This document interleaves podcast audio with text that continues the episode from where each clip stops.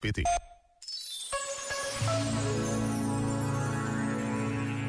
Escreveu Luciano Manicardi. Para a escritura, a oração é a atividade de todo o corpo, não só de uma parte mais espiritual, ou interior, ou racional. Os salmos mostram-no bem.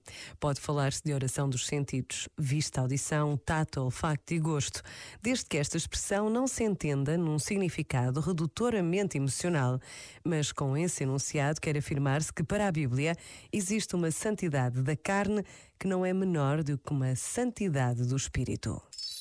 Este momento está disponível em podcast no site e na app.